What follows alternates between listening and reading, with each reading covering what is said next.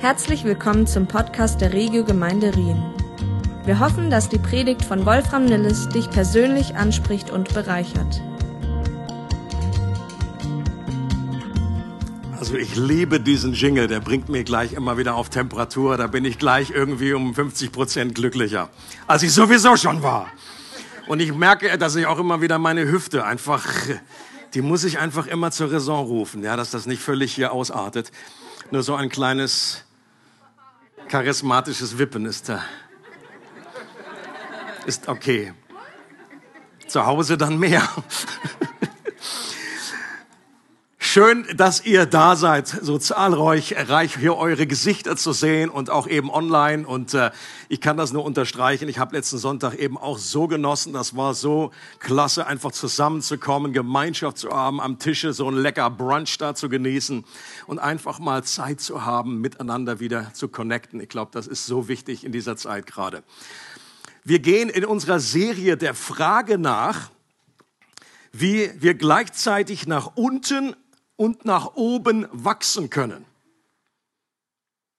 Nach vorne und an die Seite ist nicht so das Problem.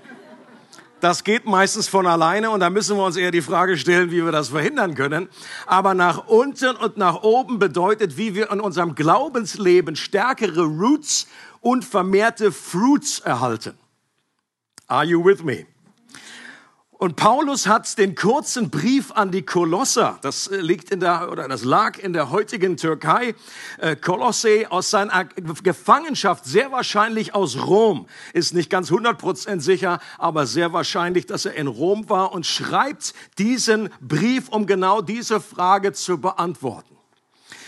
Und Epaphras, der sehr wahrscheinlich durch den Dienst von Paulus zum Glauben gekommen ist und die Gemeinde in seinem Wohnort in Kolosse gegründet hat, der ist extra nach Rom getingelt, um Paulus zu, zu besuchen. Warum? Weil es damals noch kein Zoom gab.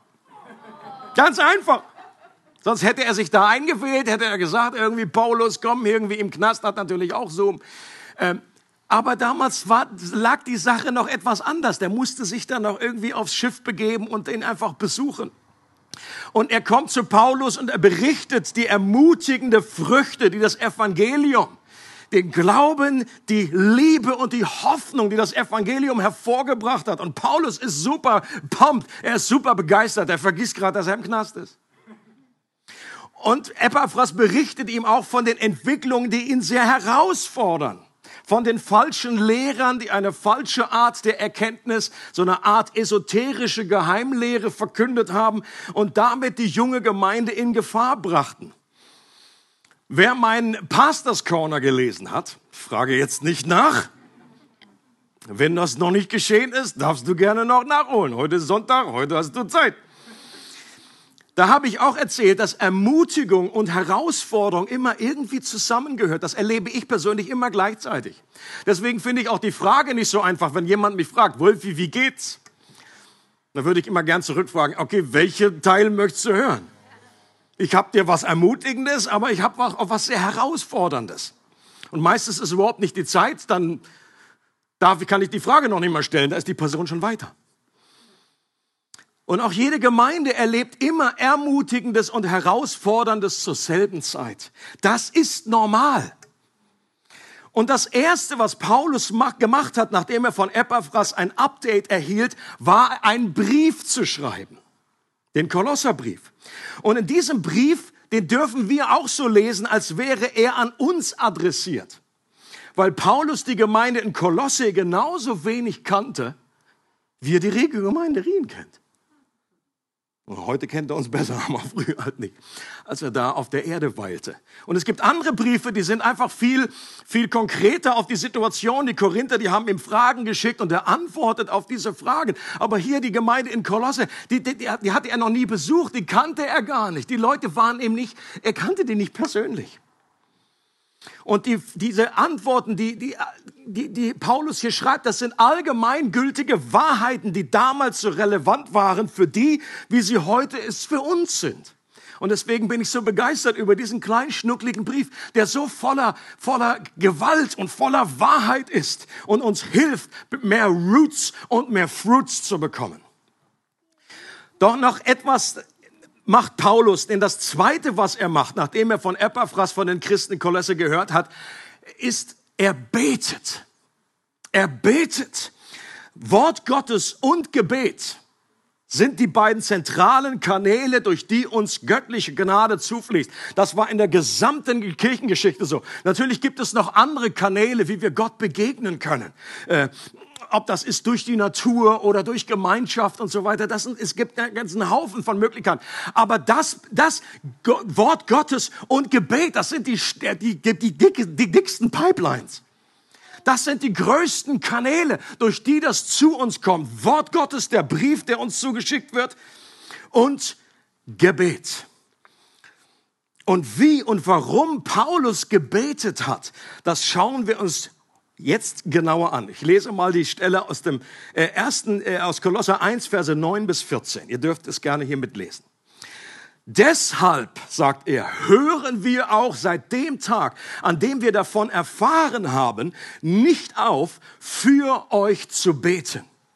Wir bitten Gott, dass er euch durch seinen Geist alle nötige Weisheit und Einsicht schenkt, um seinen Willen in vollem Umfang zu erkennen.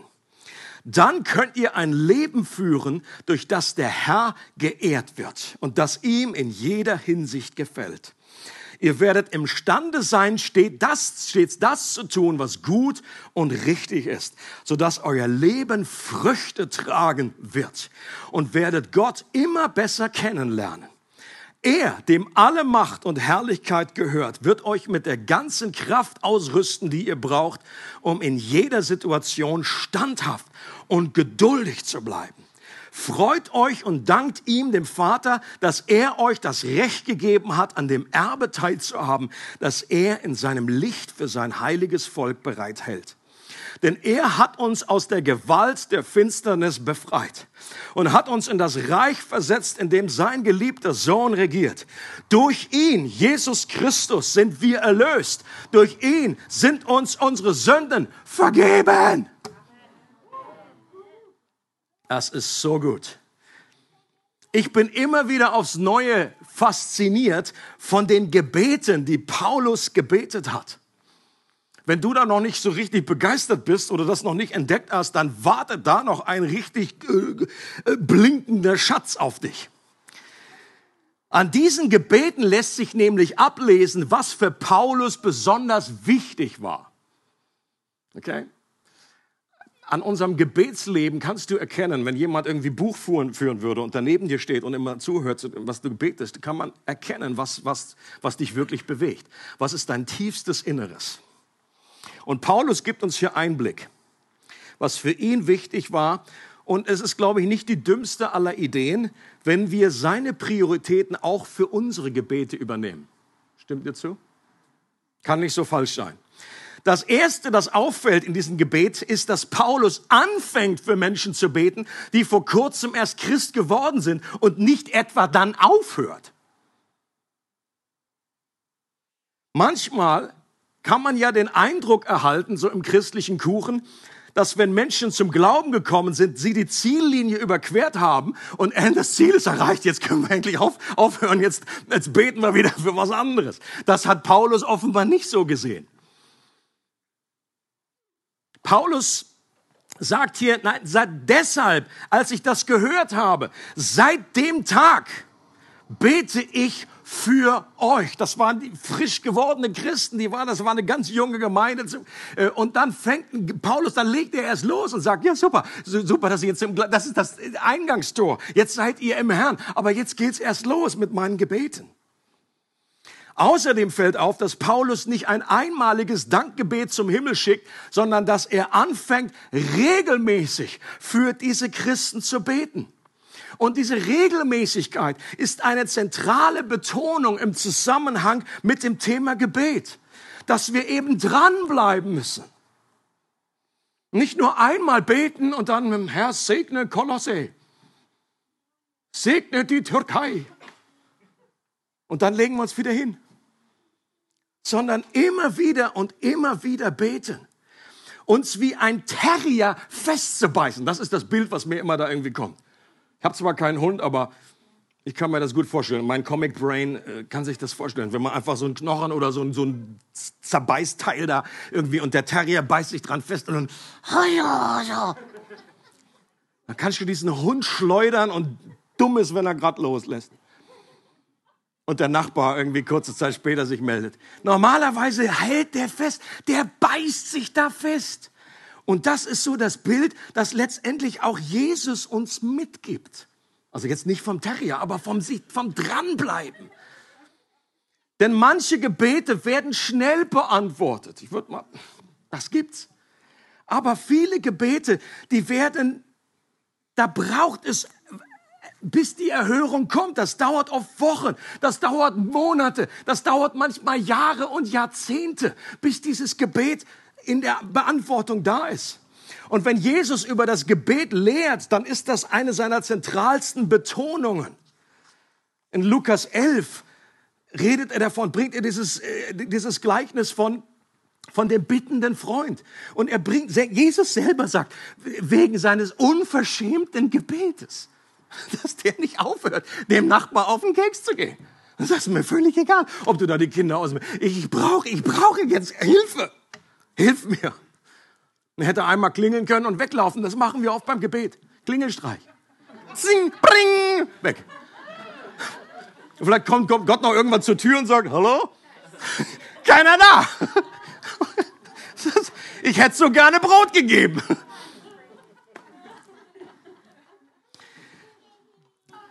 Und in dem Zusammenhang sagt, sagt Paulus, äh, sagt Jesus, sucht und ihr werdet finden.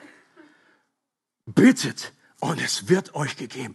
Klopft an und es wird euch aufgetan. Das ist, wie das im Griechischen hier formuliert ist, das ist, gibt einen deutlichen Hinweis, dass es nicht um einmalige Gebete sich äh, handelt, sondern als ein immer wiederkehrendes Beten, ein immer wiederkehrendes Klopfen, immer wiederkehrendes Klingeln.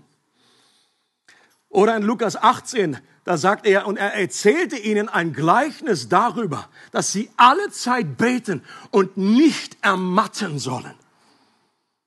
Und das ist etwas, was ich sehr gut kenne. Das Ermatten. ist irgendwie, okay, gestern habe ich Energie gehabt und irgendwie so, pff, dass wir nicht ermatten. Und dann bringt ihr das Gleichnis von der bittenden Witwe. Und auch das hat etwas vom Terrier. Verschaffe mir recht. Sonst. Uh. Und er lässt nicht los. Und der Richter sagt, Alter, der, der Frau, der muss ich irgendwie, der muss ich helfen. Sonst kommt die immer wieder. Und auch im Buch der Offenbarung, erinnert euch an dieses berühmte Bild, wo da eine Schale ist und die Gebete der Heiligen werden in dieser Schale gesammelt. Und das ist ein Wohlgeruch, dieses, diese Gebet, unsere Gebete, jedes deiner Gebete ist ein Wohlgeruch vor dem Herrn.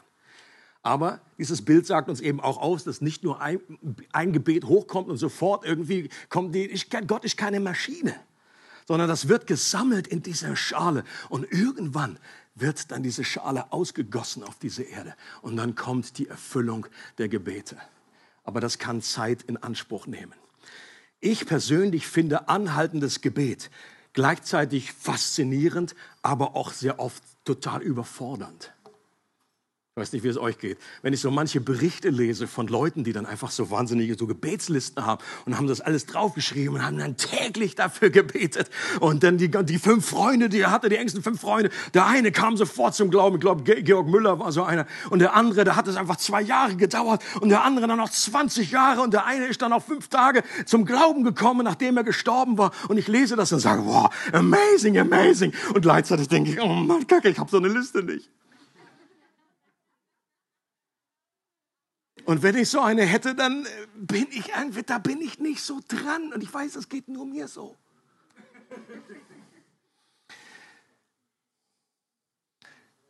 Ich wünschte, ich wäre an dieser Stelle strategischer und konsequenter.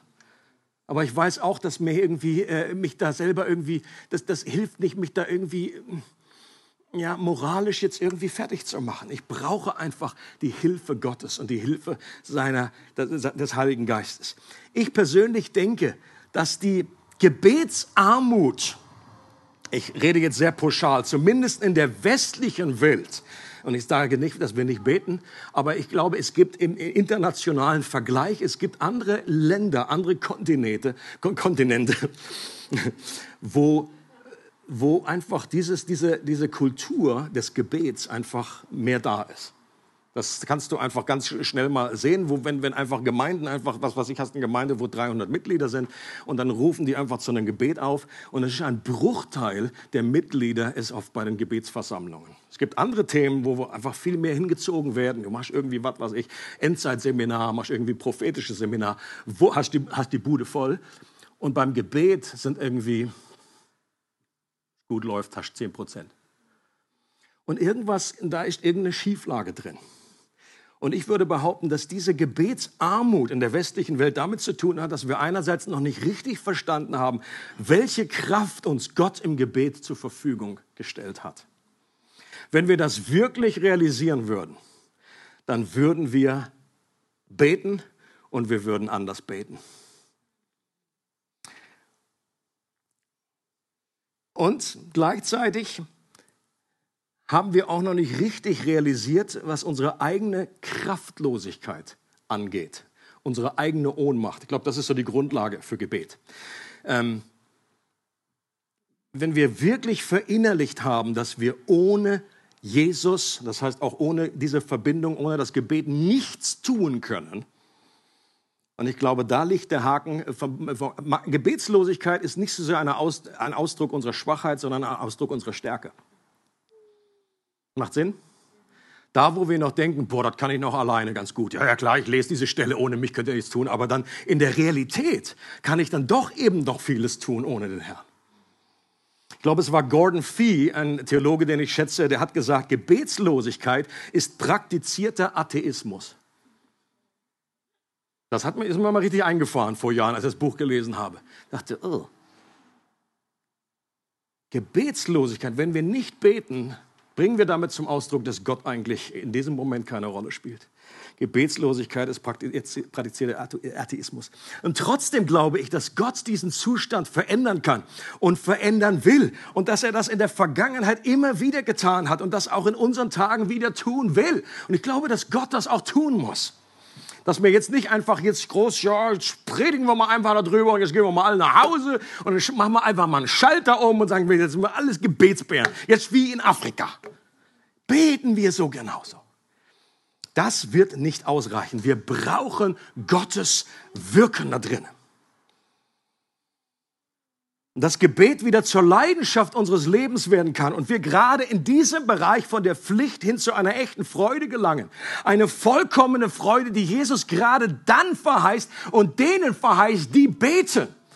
Und Johannes 16 sagt Jesus, ihr habt bisher noch, habt ihr nicht in, in meinem Namen gebetet, aber jetzt werdet ihr beten und ihr werdet empfangen und eure Freude wird vollkommen werden. Und eine Freude, die durch erhörte Gebete entsteht, aber auch durch die innige Beziehung zu Gott selbst, die durch das Gebet ermöglicht wird. Denn es geht ja im Gebet vor allem nicht um eine Transaktion und irgendwie so eine, irgendwie so ein Vertrag und dann, dann ist wie so eine, äh, mir fehlt das Wort, mir fehlen die Worte. Das ist selten. Sondern es geht um eine Beziehung, es geht um eine Gemeinschaft und nicht um eine geschäftliche Transaktion. Es ist auch interessant, dass wir keine detaillierten Infos brauchen, bevor wir für andere beten können. Paulus hatte die auch nicht. Er hatte die Gemeinde ja nie besucht und konnte die, er kannte die gar nicht persönlich. Es ist manchmal sicherlich hilfreich, wenn man ein paar konkrete Informationen hat. Da bin ich absolut äh, äh, dankbar.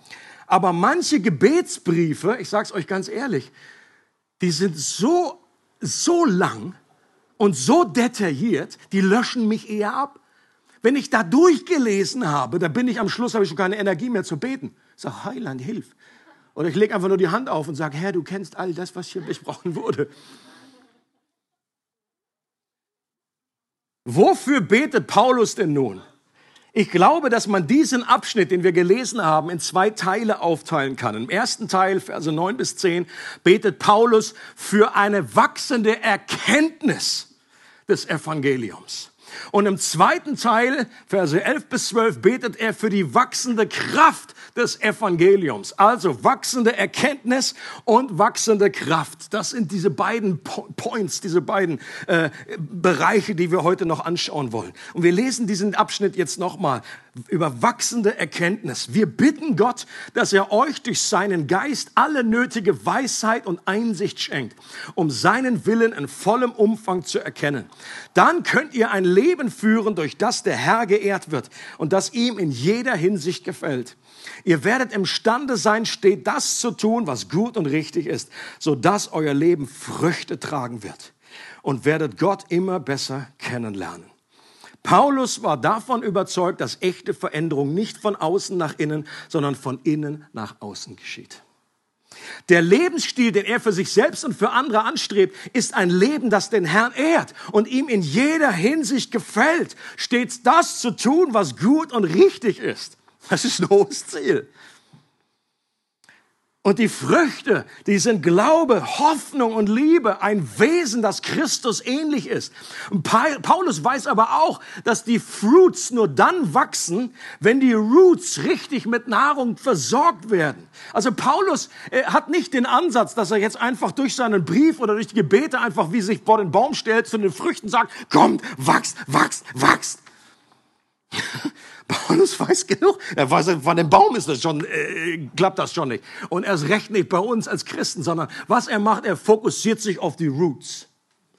Und er betet dafür. Und er weiß, wenn, wenn das richtig ist, wenn da richtig mit Nahrung versorgt wird, wenn das richtig in einem guten Boden ist, dann brauchen wir uns um die Frucht nicht mehr zu kümmern. Die wird hervorkommen. Und deshalb betet er für Weisheit und für Einsicht, für eine wachsende Erkenntnis von dem Willen Gottes. Und an dieser Stelle meint Paulus nicht den, den spezifischen Willen für Einzelpersonen, so, welchen Beruf soll ich wählen? Das bringen wir oft mit dem Willen Gottes zusammen. Welchen Beruf soll ich wählen? Ähm, wo soll ich wohnen?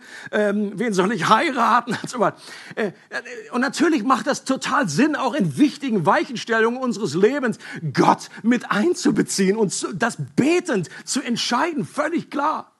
Aber an dieser Stelle ist der übergeordnete, allgemeine Wille Gottes gemeint. Der gesamte Ratschluss Gottes. Sein Plan der Wiederherstellung für den gesamten Kosmos. Der Wille Gottes, den wir im Vater unser beten. Dein Wille geschehe. Hier auf der Erde, so wie im Himmel.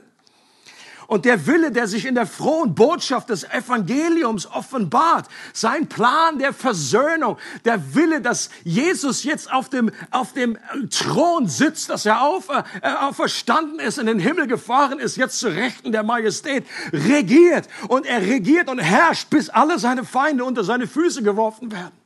Und du und ich, wenn du zu Christus gehörst, dann bist du in diese Herrschaft mit hineingenommen worden. Du bist auch ein König und ein Priester, der hier auf dieser Erde diese Herrschaft ausbreiten soll. Und Leute, das möchte Paulus, dass sie das verstehen. Und Paulus ist sich dessen bewusst, wenn wir das allgemeine Willen Gottes verstehen und was unser Platz in dem ist, dann werden auch die konkreten Führungen und unser konkreter, spezifischer Wille für unser Leben, das werden wir viel, viel einfacher herausfinden, wenn erstmal das große Ganze stimmt. Paulus ist nicht gegen mehr Erkenntnis. Das war eines der, der Stichpunkte. Und ich glaube, dass er hier in diesem Abschnitt, er ergreift Worte auf, die in Kolosse ganz äh, ja, wie, wie, wie, wie belastet waren. Oder äh, es ging nämlich genau um diese Gnosis, um diese besondere, spezifische Erkenntnis. Und Paulus sagt, Erkenntnis ist wichtig aber ist, er ist gegen eine Erkenntnis, die außerhalb des Evangeliums liegt. Paulus ist der Überzeugung, dass wir ein ganzes Leben brauchen, ja die Ewigkeit brauchen werden, um die ganzen Schätze des Evangeliums zu entdecken. Dass all die Schätze in Christus sind, das sagt er dann im nächsten Kapitel. In ihm, in Christus liegen alle Schätze der Weisheit und der Erkenntnis verborgen. Du brauchst nicht Jesus plus etwas anderes. Das reicht aus, wenn du Jesus hast. In ihm sind alle Schätze verborgen. Und du wirst die Ewigkeit damit verbringen, diese Schätze alle auszupacken und darüber zu staunen. Du wirst nie an den Ort kommen. Der Himmel wird nie langweilig. So nach dem Motto, boah, da ist jetzt schon tausend Jahre. Was machen wir jetzt? Wenn wir zum Glauben kommen, dann sind wir geistliche Babys, sagt die Bibel und dann Kleinkinder und dann Teenies und dann und so. Es ist ein Wachstumsprozess. Und kleine Babys sind unglaublich süß. Und sie sind geliebt, aber sie sind auch noch recht verpeilt. Sie haben ziemlich viel Ahnung von vielen Dingen. Von der Welt, in die sie geboren wurden. Wenn du denen irgendwie das Algebra-Heft raus für die zweite Klasse, sagen die, hm, hm, gucken dich ganz äh, süß an. Und dann willst du sie nur noch küssen und legst das Mathebuch wieder beiseite. Paulus betet für die geistlichen Kinder in Kolosse, dass der Heilige Geist ihnen die Augen öffnet und ihnen Erkenntnis und Weisheit schenkt, was zu verändertem Verhalten führen wird. Und auch wenn wir schon viele Jahre gläubig sind, ändert sich dieses Prinzip nicht. Information zum Beispiel über das Gebet das hat jeder Christ. Ich glaube, das ist, das ist schwierig, irgendwie, also irgendwie in so einer Gemeinde unterwegs zu sein und nicht zu wissen, ja, Gebet ist eigentlich wichtig. Gebet, hm, gut, gut, Gebet, Gebet, Gebet. Aber es ist ein Riesenunterschied, ob du eine Information hast, wie wichtig Gebet ist, oder ob du durch den Heiligen Geist eine Erkenntnis darüber bekommen hast, wie Gebet funktioniert, was das mit dir macht. Big difference. Es ist ein Riesenunterschied, ob ich die grundlegende Wahrheit, Jesus loves me, ob ich das einfach weiß, ob ich diese Information mal irgendwann habe oder ob der Heilige Geist mir eine Offenbarung darüber geschenkt hat. Weißt du, Jesus, Jesus, der, der kosmische Christus, der Herrscher über alles, der alles geschaffen hat. He loves me. Und ich darf du zu ihm sagen. Ich muss nicht sagen, Herr Jesus. Ja gut, das sagen wir auch so. Aber ich darf Und das geht in allen Bereichen, ist das der Fall. Der zweite Punkt ist wachsende Kraft. Er, dem alle Macht und Herrlichkeit gehört, wird euch mit der ganzen Kraft ausrüsten, die ihr braucht, um in jeder Situation standhaft und geduldig zu bleiben. Freut euch und dankt ihm, dem Vater, dass er euch das Recht gegeben hat, an dem Erbe teilzuhaben, das er in seinem Licht für sein heiliges Volk bereithält. Und auch in diesem Abschnitt spielt Paulus mit Sicherheit auf die falschen Lehrer an, die den Christen weismachen wollten, dass sie noch etwas zu Jesus hinzufügen müssen, um richtig starke Christen zu werden. Aber Paulus hält dagegen und sagt, dass in Christus der Kosmos, der den Kosmos erschaffen wurde und der alles erhält, aus ihm und durch ihm und zu ihm sind alle Dinge und die ganze Kraft und Fülle Gottes wohnt in ihm. Es ist das, dieselbe göttliche Kraft der Auferstehung, die Jesus aus dem Grab geholt hat, die jetzt auch in uns am Wirken ist und uns zur Verfügung steht. Ich sage das nochmal. Es ist dieselbe Kraft, die Christus aus den Toten geholt hat, die auch jetzt uns zur Verfügung steht. Und die eigentlich schon in uns wohnt, wenn Christus in uns wohnt. Leute, und das ist einfach etwas, was unsere Birne irgendwie sprengt. Und deswegen brauchen wir unbedingt Offenbarung durch den Heiligen Geist. Wir brauchen göttliche Erkenntnis und nicht einfach nur trockene Theologie. Und wenn uns die Augen dafür geöffnet werden, wie überragend groß seine Kraft an uns ist, und dass wir durch den Glauben immer wieder mit Kraft gestärkt werden können nach dem Reichtum seiner Herrlichkeit, dann führen diese gestärkten Roots zu einer neuen Fülle an Fruits. Und was Paulus hier an Frucht dieser Kraft aufzählt, ist interessanterweise eine geistliche Resilienz. So habe ich es ausgedrückt. Hier wird ge gesagt, Ausharren und Langmut. Man hätte an der Stelle vielleicht was anderes erwartet. Wenn wir Kraft hören, dann denken wir, oh, das Rote Meer teilen, äh, Tote auferwecken, mh, Berge hin und her versetzen und fliegen lassen. Wir fangen natürlich klein an mit Maulwurfshügeln. Aber dann kommen wir irgendwann weiter und dann sind wir bei der Eiger Nordwand. Und interessant ist, dass Paulus hier die Frucht dieser Kraft mit etwas zusammenbringt, Geduld, Ausharren und Langmut. Dazu brauchen wir Kraft. Und es fällt auf, dass bei den formulierten Gebeten von Paulus der Fokus nicht in erster Linie auf der Veränderung der Umstände liegt, sondern einer neuen Perspektive über die neue Glaubensrealität, in der die Christen leben. Und Leute, damit sage ich überhaupt nicht, dass Paulus nie dafür gebetet hat, dass sich die Situation verändern. Bitte hört mich nicht falsch. Natürlich ist, aber es kann trotzdem sein, ich lese da zumindest eine gewisse Priorität heraus. Dass Paulus sagt, das eine ist vielleicht noch wichtiger als das andere. Natürlich dürfen wir beten für Veränderungen. Aber wir haben ja auch gerade in den letzten eineinhalb Jahren, zwei Jahren äh, gesehen, es gibt manchmal Situationen, die sind so global, die sind so wie überfordern uns, wie, wie, das können wir nicht einfach mal irgendwie beiseite beten. Hat zumindest noch kein Christ oder keine Gemeinde geschafft. Einfach mal jetzt so hm, im Glauben, Corona, pfui. Oder weg mit dir, heb dich von dannen, geh einfach weg. Das ist immer noch da. Das ist, die Situation ist da. Und wie hat mir das in den letzten Monaten geholfen, gerade dieses Gebet, dass wir gekräftigt werden mit aller Kraft. Ich, Wolfi, ich brauche Kraft nach der Macht seiner Herrlichkeit zu allem Ausharren und aller Geduld. Weil mir da oft die Geduld flöten geht, das Ausharren und noch eine Verordnung, noch eine Verordnung, noch eine Verordnung. Ich brauche in dieser Situation Kraft zum Ausharren und aller Geduld. Und eine weitere Frucht, die in unserem Leben heranwächst, wenn die Wurzeln kräftiger und stärker werden, ist eine Dankbarkeit, die durch Freude motiviert ist. Und das erleben wir hier immer auch, eine Freude und Dankbarkeit über das Erbe, das Gott für uns bereithält. Und in den letzten beiden Versen erinnert Paulus uns an die Voraussetzung dafür, was uns qualifiziert, was uns ein Recht auf dieses verheißene Erbe gibt. Und da heißt es, denn er hat uns aus der Gewalt der Finsternis befreit und hat uns in das Reich versetzt, in dem sein geliebter Sohn regiert. Durch ihn, Jesus Christus, sind wir erlöst. Durch ihn sind uns unsere Sünden vergeben. Unser ganzes Leben wurde wie ein kompletter Baum inklusive Wurzeln von einem Reich in ein anderes umgetopft und versetzt. Das ist das Bild hier. Und zuvor lebten wir an einem Ort, der hier mit Finsternis beschrieben wird.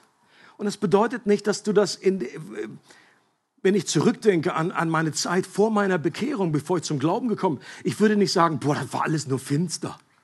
Ich war einfach irgendwie nur depressiv und irgendwie keinen Spaß auf den Backen gehabt. Und auch wenn wir mit Menschen reden, einfach, einfach gibt es ja Leute, die sind glücklich. Und trotzdem aus der göttlichen Perspektive leben wir einfach ohne das Licht Gottes. Wir sehen seine Herrlichkeit im Angesicht Jesu Christi nicht. Das ist wie in so einem Urwald drin zu sein und da ist dieses Licht, kommt dann nicht richtig durch und deswegen ist dieses Wachstum gehemmt. Und Gott möchte uns umtopfen und er möchte uns in einen neuen Boden pflanzen und er möchte uns in eine neue äh, Lichtung stellen, wo Licht hineinfällt, dass unser Leben von Licht durchflutet wird. Und auch dasselbe gilt auch positiv, dass wenn wir jetzt Christen sind, dann ist nicht immer alles happy, alles easy. Wir laufen eben neben rum so, alles super. Sondern da gibt's unglaublich auch finstere Tage, da gibt's auch, aber trotzdem sind wir in einer völlig anderen Dimension. Wir sind nämlich in den Händen eines guten Gottes, eines Gottes, der für uns ist, der mit uns ist und der versprochen hat, uns zum Ziel zu bringen. Und in diesem Reich sind wir sicher. Unsere Sünde ist komplett vergeben. Auch das ist so ein Punkt, der, der irgendwie so, sich so einfach liest und jeder Christ kann das irgendwie so nachplappern. Was bedeutet es, Jesus für dich gestorben ist? Ja, hey, meine Sünden sind vergeben. ich glaube, wir, wir, wir realisieren oft nicht, was das bedeutet. Leute, und das ist ja nicht nur, dass unsere vergangene Schuld, das habe ich früher, als ich frisch Christ war, dachte ich, äh, oder vielleicht denken das die meisten Christen, okay, jetzt, jetzt ist irgendwie, die, meine Vergangenheit ist erledigt, das ist wirklich, ist Halleluja, meine Sünde ist in den tiefsten Tiefen des Meeres äh, gestürzt und dann habe ich damals noch dieses Bild vor Augen, dass Gott ein Schild aufstellt, bitte nicht angeln oder Angeln verboten. Und auch selber, Gott selber angelt da nicht. Wir, werden nie, wir müssen nie Angst haben, dass wir vor Gott irgendwann kommen und Gott sagt, hm, da erinnere ich mich aber, hui, hui, hui, hui. Du hast ja selber so deine, deine Bekehrungsstory erzählt, das wusste ich gar nicht mal, sagt der Herr, aber jetzt, wo du es erzählt hast, boah, das war ja, das war ja der Hammer. Mann, Mann, Mann, Mann, Mann, das werden wir nie mehr, das wird nicht mehr zum Gespräch werden, das wird nie mehr auf den Tisch kommen. Aber ich dachte halt immer, na gut, aber jetzt, ab jetzt muss ich halt mir irgendwie muss ich mir halt irgendwie zusammenreisen. Die Bibel redet davon, dass unser gesamtes Leben, Vergangenheit, Gegenwart und Zukunft in Christus war. In Christus war. Es sowieso vor 2000 Jahren her. Als Jesus gestorben ist. Das ist völlig schnurz, ob das jetzt meine Vergangenheit, meine Gegenwart oder meine Zukunft ist. Mein ganzes Leben ist in Christus. Und Leute, wenn ich falle, dann falle ich in diesem neuen Reich der Gnade. Ich falle nicht mehr zurück in das alte Reich der Finsternis. Als die Israeliten aus Ägypten raus sind und sie sind gefallen in der Wüste, Sie sind nicht nach Ägypten zurückgefallen, die wurden nicht unerlöst, sondern sie sind einfach gefallen und der Punkt damals war, sie sind nicht in das hineingekommen, wozu sie errettet wurden. Das ist ihr Erbe. Das verheißene Land in der Bibel ist kein Bild für den Himmel. Das verheißene Land dieses Erbe, das sollten sie auch erkämpfen. Erstreiten. Im Himmel wird nichts gekämpft. Aber das ist ein Bild für das, für deine Berufung, für deine Brauchbarkeit vor dem Herrn, für diese, für diese Gunst, die spezielle Gunst, die du erlebst, wenn Gott dich gebraucht. Und das ist etwas Wachstümliches. Das ist unser Erbe, das wir erhalten sollen. Und Gott möchte uns dort hineinrufen. Und wenn wir fallen, dann fallen wir in diesem Bereich der Gnade und mit einem Gott, der schon alle unsere Sünden vergeben hat. Es gibt eine interessante Begegnung, wo Jesus bei einem Pharisäer eingeladen wird. Kannst du in Lukas 7 lesen. Ich habe es mir gemerkt, 747. Das ist für eine Boeing die 747. Da steht, und, und, äh, und dann, dann, da kommt diese Sünderin rein, was eine Umschreibung ist für eine Prostituierte an dieser Stelle. Und, äh, und, und, sie, und sie wäscht Jesus die Füße und sie trocknet das mit ihren Haaren. Und, und der Pharisäer ähm, ist darüber total entsetzt und er sagt, und er denkt bei sich, wenn Jesus ein Prophet wäre, wüsste er, was das für eine Frau ist. Das würde er nicht mit sich machen lassen. Und Jesus erkennt seine Gedanken. Ich finde es so cool, wie Jesus solche Situationen benutzt und dann einfach einen Teaching Moment draus macht und sagt zu dem Pharisäer, Pharisäer, folgende Frage. Da ist jemand, der ähm, hat, hat, Geld verliehen an, an, an zwei Menschen und, und, der eine nur 50, 50 Franken, der andere 500 Franken und die können das beide nicht zurückzahlen. Und äh, der, der erlässt es beiden. Wer von ihnen liebt den Mann mehr? Pharisäer, oh, wahrscheinlich der mit den 500. Und dann sagt Jesus, ich, als ich reingekommen bin in dein Zimmer, äh, hast du mir nicht die Füße gewaschen. Das, das war damals der Anstand, das war das Normale, das war, so begrüßt man sich. Und, äh, aber diese Frau, die hat nicht aufgehört, ohne Unterlass meine Füße zu küssen. Und dann sagt er, das ist ein Zeichen dafür, dass sie erkannt hat, dass ihre vielen Sünden vergeben sind. Denn wem viel vergeben wurde, der liebt viel. Und das ist genau das, worum es geht. Einerseits zu erkennen, was wir an Vergebung in Christus erhalten haben. Das ist the root. Und es führt zu dieser Frucht der Liebe Gottes. Und diese Stelle, die kann man, die kann man auch falsch verstehen.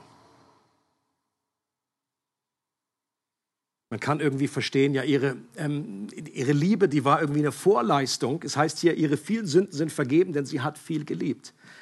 Wenn man es falsch versteht, heißt es ja, ihre Liebe war irgendwie eine Vorleistung, sie war so eine Anzahlung, um Vergebung zu erhalten. Das ist genau das, was Jesus nicht sagt, sondern die Erkenntnis ihrer Vergebung war die Wurzel und die Liebe, die Frucht. Und genau da möchte uns Gott hineinführen.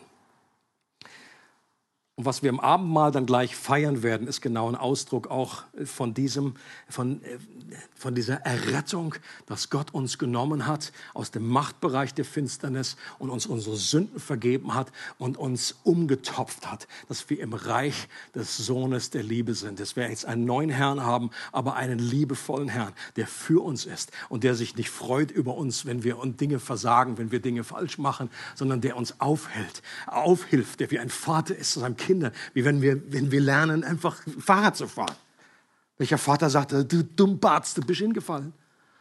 Sondern wir, wir helfen, wir helfen einander und Gott hilft uns in dem. Frage zum Schluss.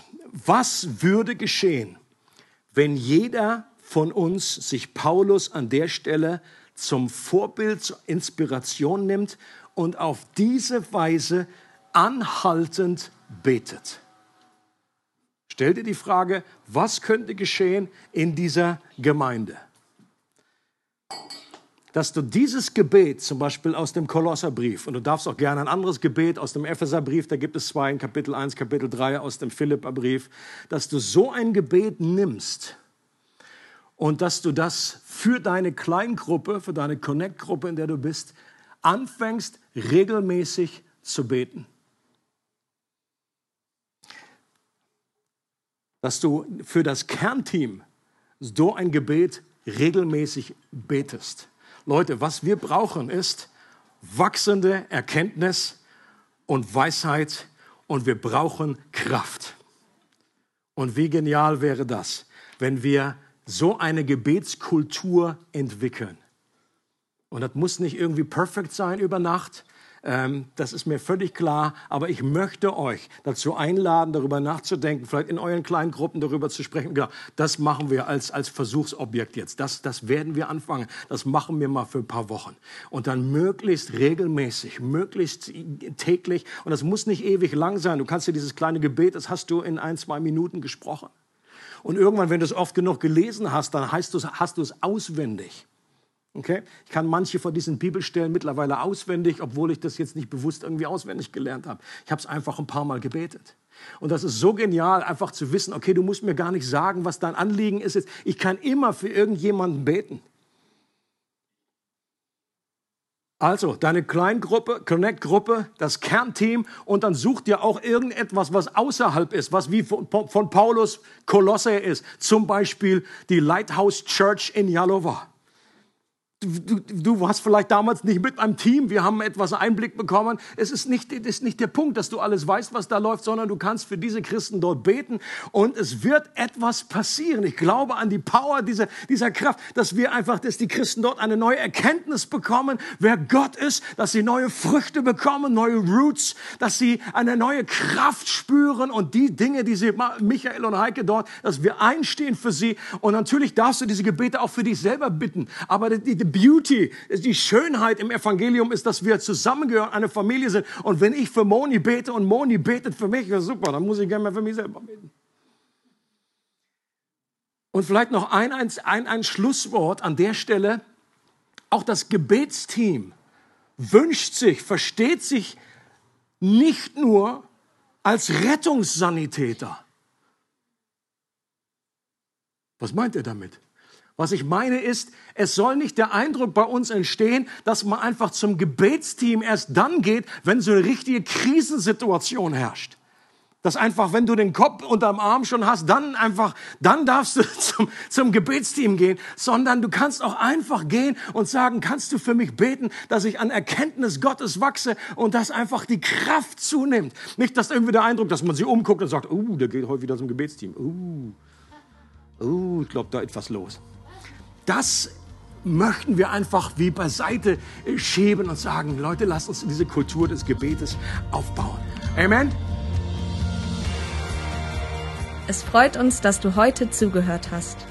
Für weitere Predigten, Informationen und Events besuche unsere Gemeindewebseite www.regiogemeinde.ch.